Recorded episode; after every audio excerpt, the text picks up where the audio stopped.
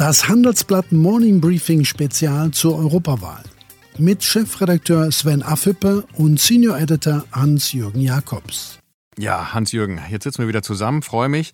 Ähm, Europa-Podcast haben wir uns vorgenommen. Zu Recht. Sind ja nur noch ein paar Tage ähm, bis zum Wahltermin. Hm, wir haben wahnsinnig viel gelesen ähm, in verschiedenen Zeitungen ähm, über diese Europawahl. Aber hast du das Gefühl, dieser Wahlkampf hat dich richtig erreicht und mitgenommen, vielleicht sogar begeistert in den letzten Tagen? Also ich glaube, dieser Wahlkampf hat die Bevölkerung nicht erreicht. Äh, man spürt es nicht bei dem sogenannten äh, kleinen Mann oder der kleinen Frau, dass die jetzt permanent über Europa äh, reden, wie Europa, die EU künftig regiert wird, ähm, welche Politik es dort geben wird. Was aber, glaube ich, auffällig ist, dass in dem Sektor der veröffentlichten Meinung und bei den Multiplikatoren Europa diesmal eine viel größere Rolle spielt als beim letzten Europawahlkampf.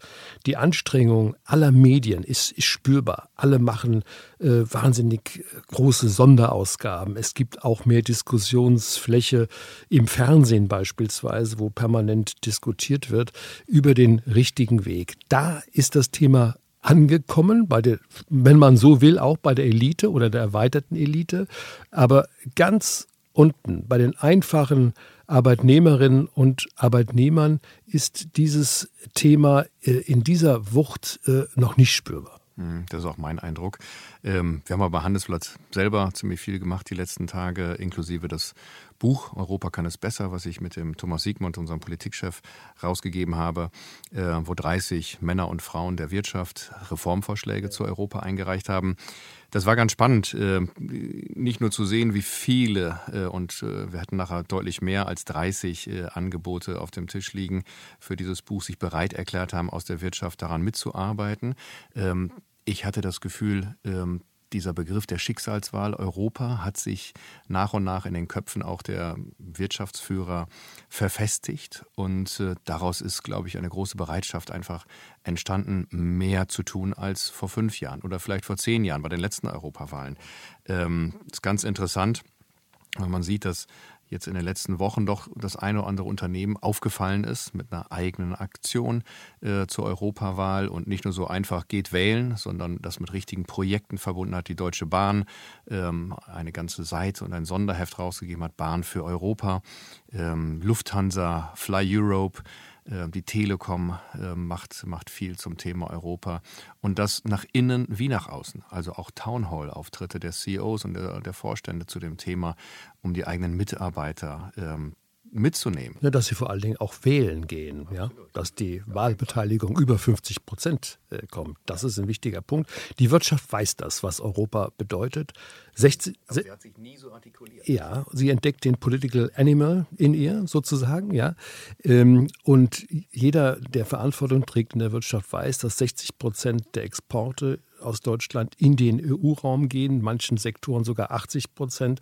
Das ist essentiell. Man kann viel reden über China und USA, aber die Basis ist erstmal Europa und das, diese Basis darf nicht schwächer werden. Das treibt alle und natürlich die Angst, dass extreme Gruppen von rechts das Spiel und die Spielregeln total verändern. Absolut. Und ich glaube, das, was wir bei Wahlen äh, in Deutschland in den äh, letzten Jahren erlebt haben, nämlich äh, wachsenden Zuspruch zur AfD, angefangen mit der Flüchtlingskrise, das zeigt sich jetzt ja auch, dass es A, das Phänomen nicht verschwunden ist, ähm, auch wenn sich äh, Merkel und die Große Koalition da einiges vorgenommen haben, sondern dass ähm, auch in der Belegschaft von Unternehmen die Bereitschaft, äh, AfD-Gedanken aufzunehmen, AfD zu wählen, ähm, ja, vorhanden ist. In den Gesprächen auch für das Buch haben wir festgestellt, dass diese Thematik äh, von den CEOs ähm, vielleicht erkannt, aber schon gar nicht angesprochen wird.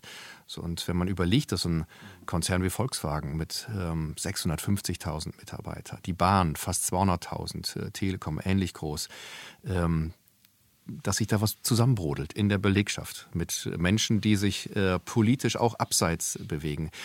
Daraus erklärt sich eigentlich, welche Verantwortung, finde ich, auch ein CEO, ein Vorstand hat, um nach innen ähm, für offene Gesellschaften, für offene Grenzen, für ein starkes Europa und für ein Deutschland mitten in diesem Europa zu werben. Nicht, nicht zu sagen, ihr müsst A oder B wählen, das haben Patriarchen früher vielleicht in Familienunternehmen gemacht, äh, aber äh, sie können das, die, diese Werte und diese Gedanken transportieren. Das Problem ist ein bisschen, dass Europa als Top-Down-Projekt herüberkommt in der Bevölkerung, als etwas, das von den Eliten zu ihnen kommt.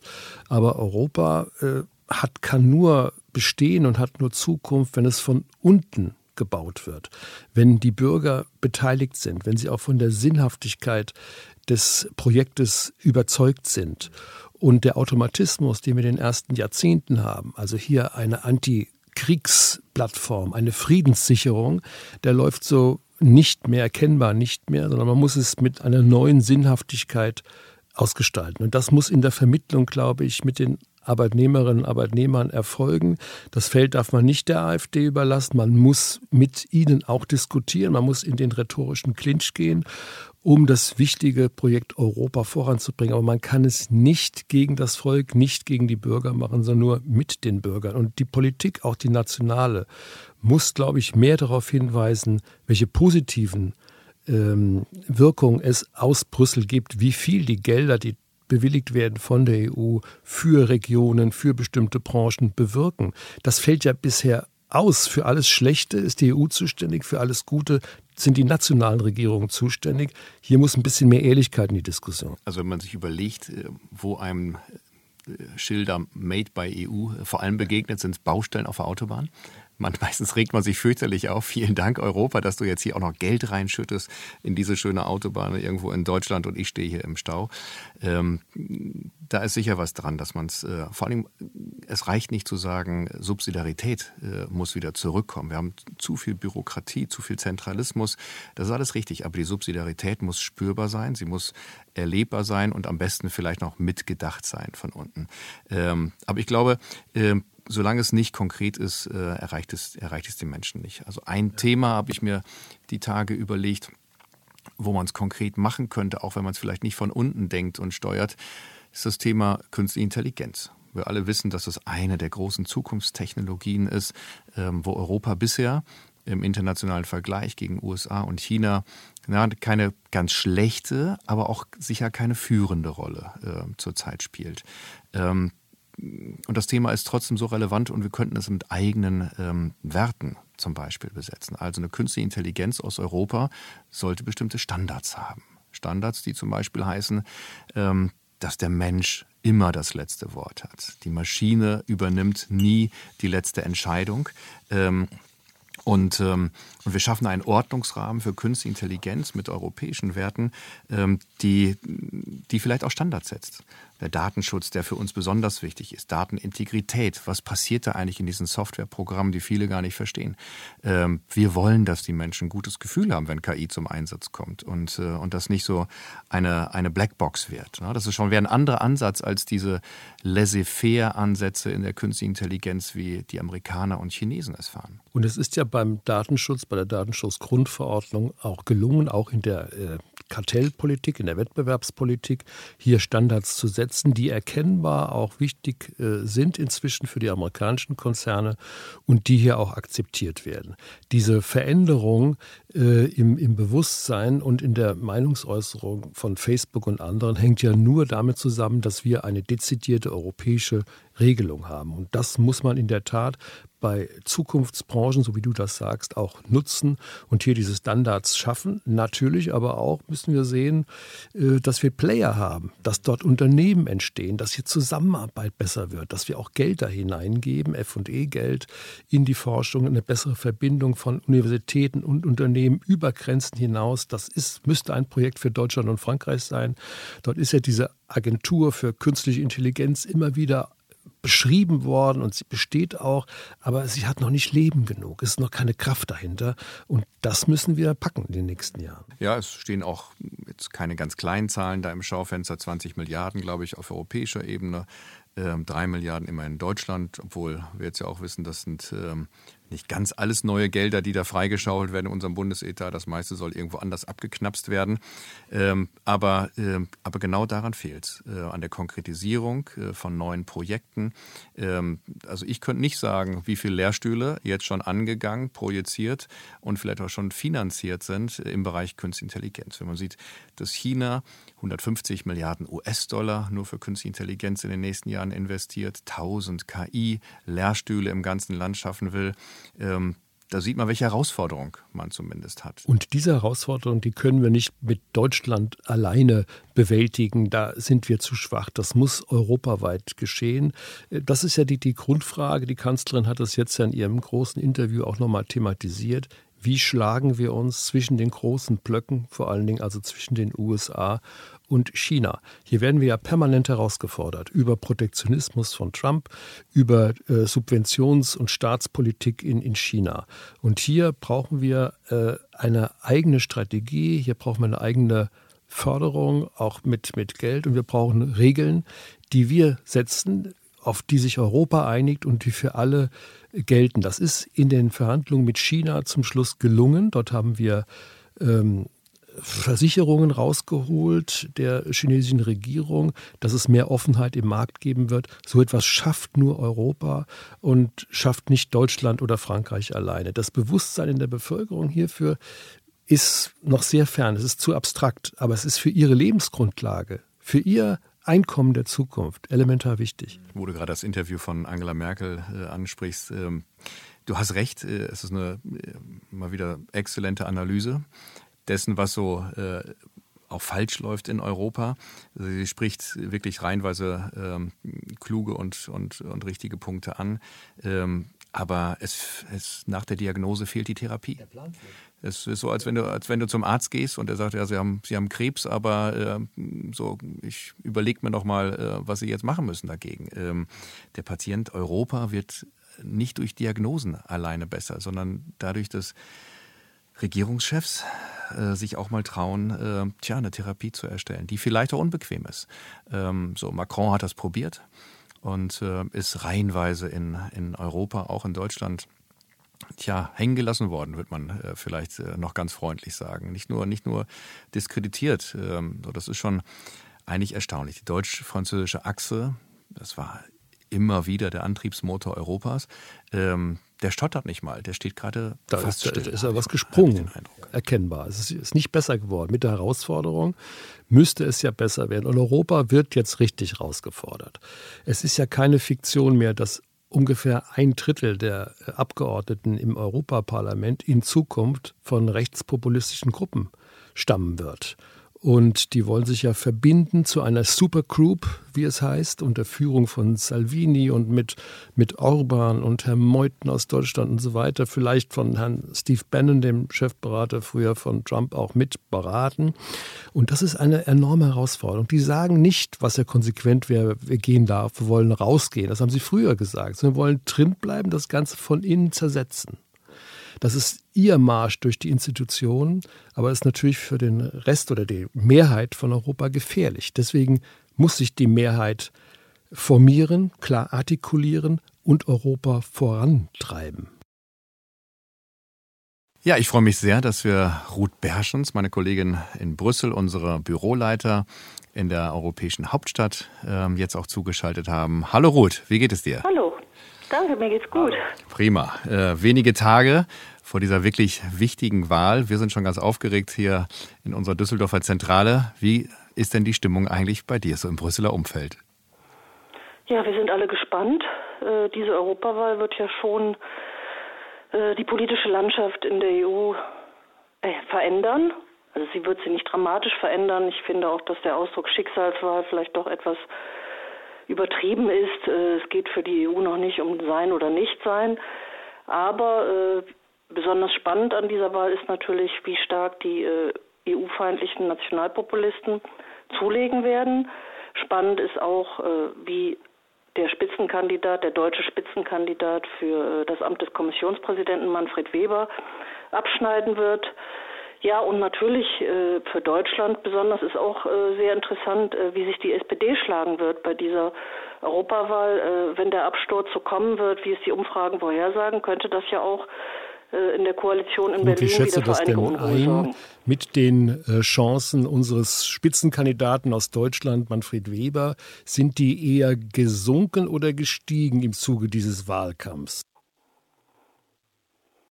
Ich würde sagen, tendenziell in letzter Zeit haben sich seine Chancen eher wieder etwas verschlechtert. Äh, aus zwei Gründen. Zum einen steht die EVP in den Meinungsumfragen nicht arg gut da in letzter Zeit, also in allerjüngster Zeit. Äh, äh, ist, ist die EVP wieder in ein paar Punkte runtergegangen und das ist für Herrn Weber natürlich sehr, sehr wichtig, ein gutes Wahlergebnis zu erzielen. Das ist zwar nicht die einzige Voraussetzung dafür, Kommissionspräsident zu werden, aber doch eine sehr wichtige. Und das andere Problem, was er hat, ist, dass er hat einen mächtigen Gegner, äh, der heißt Emmanuel Macron. Äh, Macron lehnt dieses ganze System des Spitzenkandidaten, der Spitzenkandidaturen ab. Äh, ich glaube, er hält auch nicht, und das lassen auch seine Macrons Berater durchaus durchblicken, er hält auch nicht allzu viel von Herrn Weber selber, weil weil der Weber ist zwar Fraktionschef im Europäischen Parlament, Chef der größten Fraktion, was sicherlich eine Leistung ist, aber er hatte noch nie ein Regierungsamt und äh, aus französischer Perspektive ist es eigentlich doch sehr schwierig, wenn ein Politiker, der überhaupt keine exekutive Erfahrung hat, dann gleich das allerhöchste Amt der EU bekommt. Das halten die Franzosen, äh, glaube ich, für relativ äh, Wenn nicht unwahrscheinlich Weber, und eigentlich welche auch unmöglich. Namen haben dann mehr Chancen, Wirklichkeit zu werden? Ja, ist, ich meine, der andere Spitzenkandidat, ähm, Franz Timmermans von den Sozialdemokraten, schlägt sich ja jetzt in den TV-Debatten, die wir schon gesehen haben, erstaunlich gut. Äh, Herr Timmermans bringt auch bessere Voraussetzungen mit äh, als Weber, was, was seinen Lebenslauf anbetrifft, weil er eben schon mehrfach Minister war in seinem Heimatland, den Niederlanden, und ähm, weil er auch Vizepräsident der EU-Kommission ist, äh, die Kommission also kennt. Äh, ja, man wird sehen, wie äh, Webers Parteienfamilie die Sozialdemokraten bei dieser Wahl abschneiden. In Deutschland sieht das ja nicht gut aus für die SPD, aber in anderen Ländern äh, haben die schon ein wenig zugelegt. Insofern glaube ich, dass Herr Timmermans, also beispielsweise in Dänemark, in Finnland, ähm, in Spanien, in Spanien haben die Sozialdemokraten auch gerade die Wahl gewonnen. Äh, Also insofern kann sich Herr Timmermans zumindest eine Außenseiterchance ausrechnen, würde ich sagen. Ja, und dann gibt's kursieren natürlich noch andere Namen. Das ist äh, Margrethe Vestager, die EU-Wettbewerbskommissarin. Die wird beispielsweise von der FDP und auch von anderen Liberalen in Europa unterstützt. Äh, Und dann haben wir noch Michel Barnier, der ja so als Geheimtipp gilt, der Chefverhandler bei den Brexit-Verhandlungen der EU. Äh, Es heißt, manche Leute sagen in Brüssel, dass das eigentlich ähm, Macrons Kandidat ist, weil er einen Franzosen durchsetzen möchte für das höchste Amt. Selbst dann, wenn es ein Franzose ist, der der EVP und damit nicht Macrons Partei angehört. Kann einem der Manfred Weber nicht fast schon leid tun?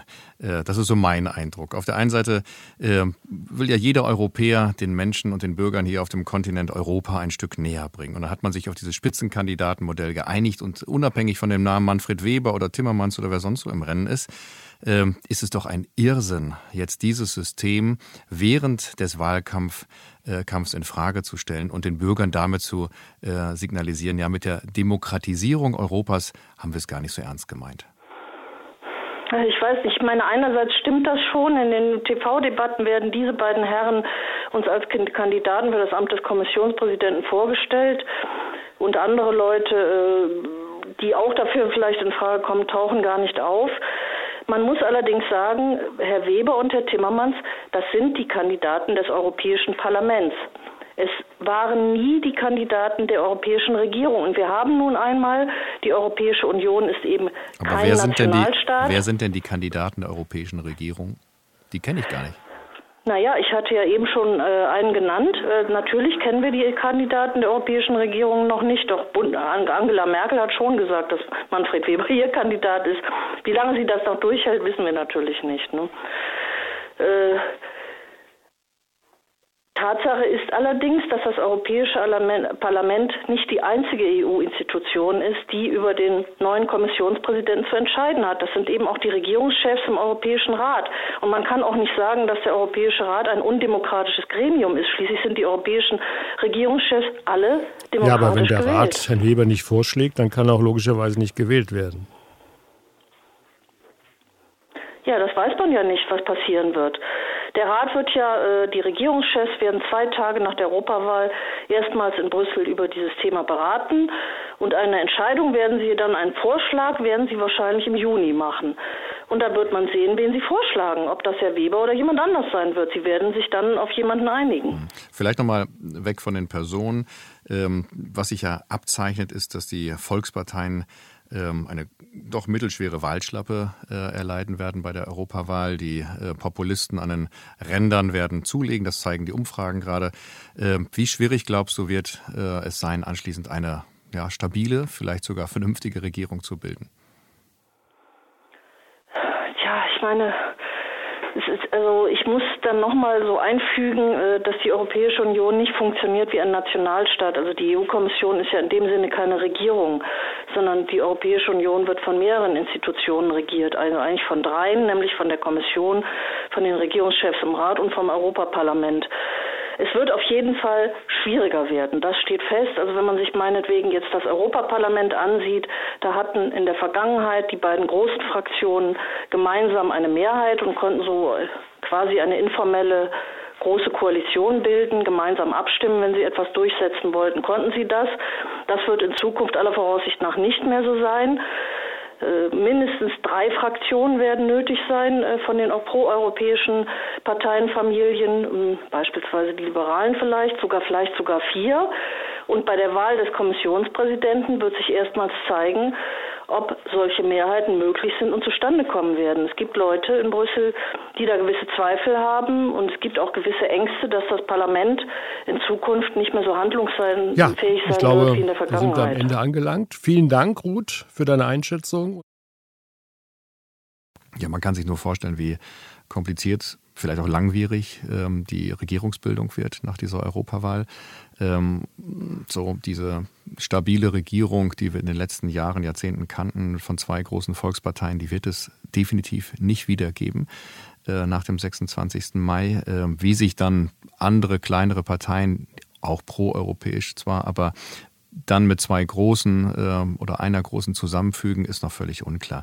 Und das in einer Zeit, und das finde ich einfach so ähm, atemberaubend gefährlich, ähm, die ja nicht, nicht ähm, einfach ist. Also wir haben den Brexit noch nicht bewältigt. Äh, Trump droht immer noch mit Autostrafzöllen gegen Europa und Japan, aber eben vor allem gegen unsere Autokonzerne in Deutschland.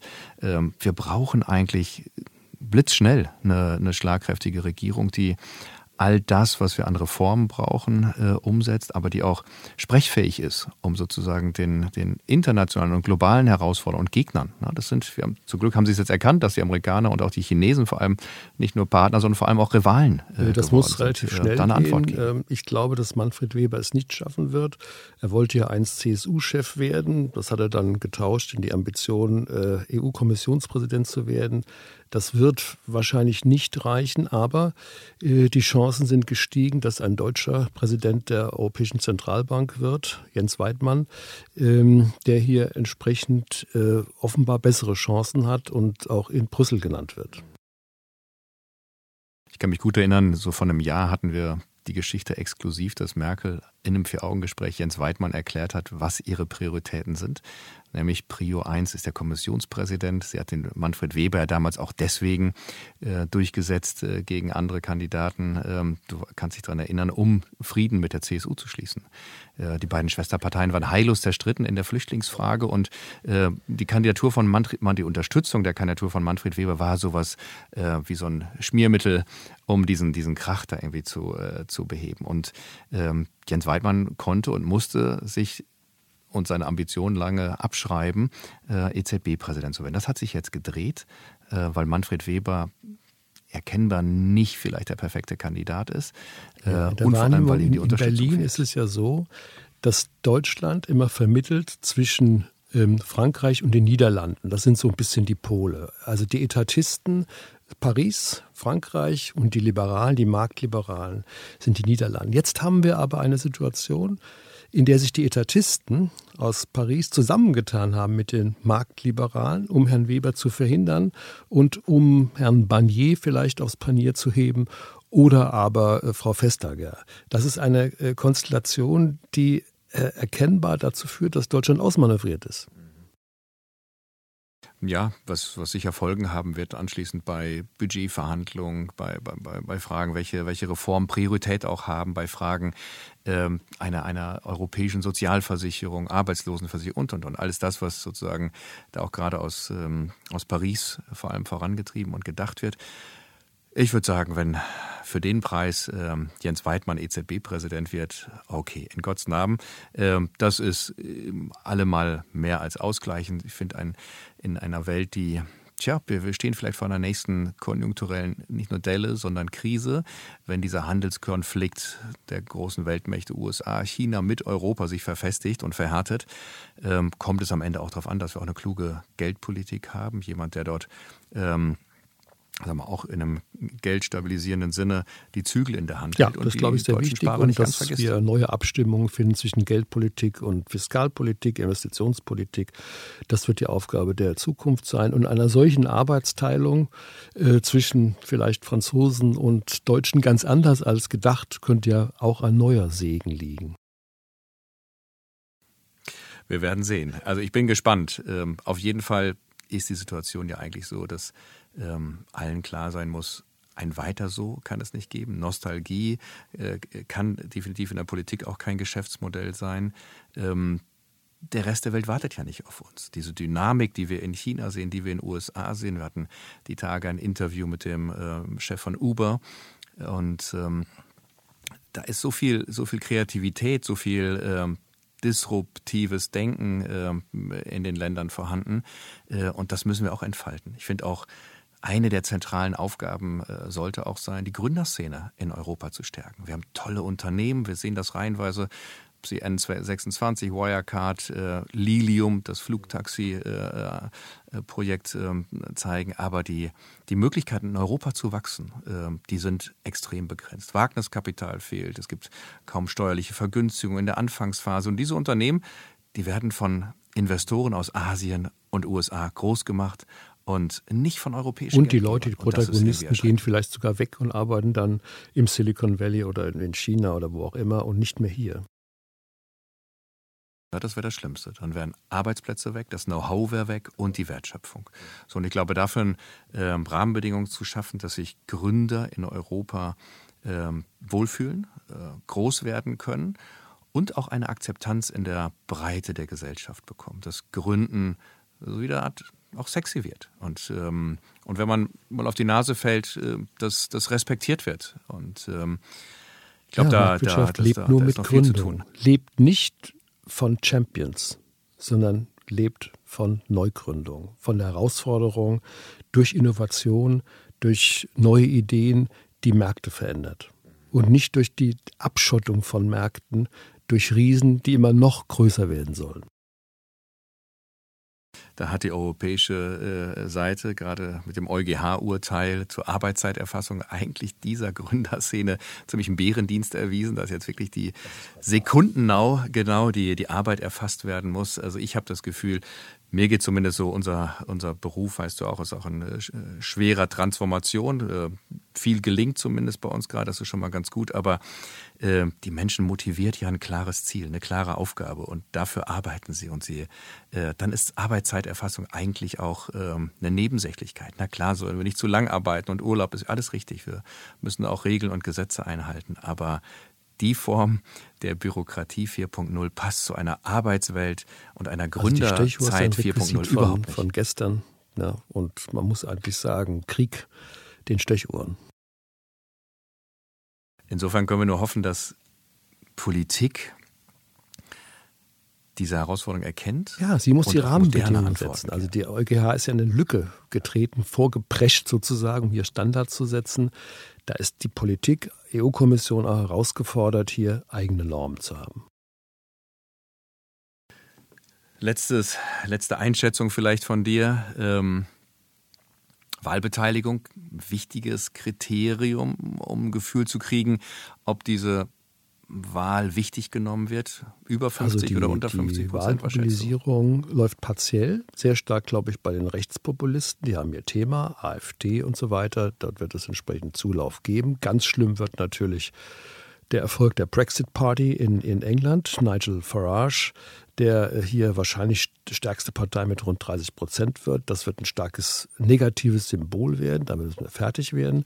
Ich glaube, dass die Grünen beispielsweise nochmal sehr mobilisieren. Also das ist ein dialektisches Prinzip. Je mehr die, die AfD zulegt und ähm, aktiv wird, umso stärker direkt auf der anderen Seite der, der Opponent, die Grünen. Dazwischen wird es wird es schwierig, ähm, hier bei den Volksparteien für Mobilisierung zu sorgen. Elitenmobilisierung läuft gut, haben wir am Anfang unserer kleinen Diskussion erörtert. Das wird so um die 50 Prozent äh, werden. Viel mehr, fürchte ich, wird es nicht werden. Ich bin jetzt mal optimistisch. Äh, am Ende, ich sage, äh, wir schaffen mehr als 50 Prozent Wahlbeteiligung. Ich habe das Gefühl, auch wenn die Menschen noch nicht verstanden haben, was alles vielleicht auf dem Spiel steht und für welche konkreten Konzepte jeder Kandidat steht, äh, haben viele verstanden, ähm, sie müssen wählen. This is your choice. Das ist angekommen, die Botschaft. Und ähm, deswegen glaube ich knapp über 50 Prozent. Ähm, es wird aber also politische Gemengelage nicht einfacher machen. Fragen und, und der, der wichtigen Weichenstellung müssten es natürlich 60, 70 Prozent sein. Da werden wir drunter liegen. Da hast du recht. Wie immer. Da hat Spaß recht. gemacht. Hat's wie immer. Ja, also, hat Spaß gemacht mit dir. Äh, Briefwahl. Du wählen, ich auch. Äh, das sind schon mal zwei, zwei Stimmen für Europa. Und äh, wir Dann melden uns und sprechen wieder nach der Wahl, würde ich sagen. Ja? Gerne. Das war das Handelsblatt Morning Briefing Spezial zur Europawahl.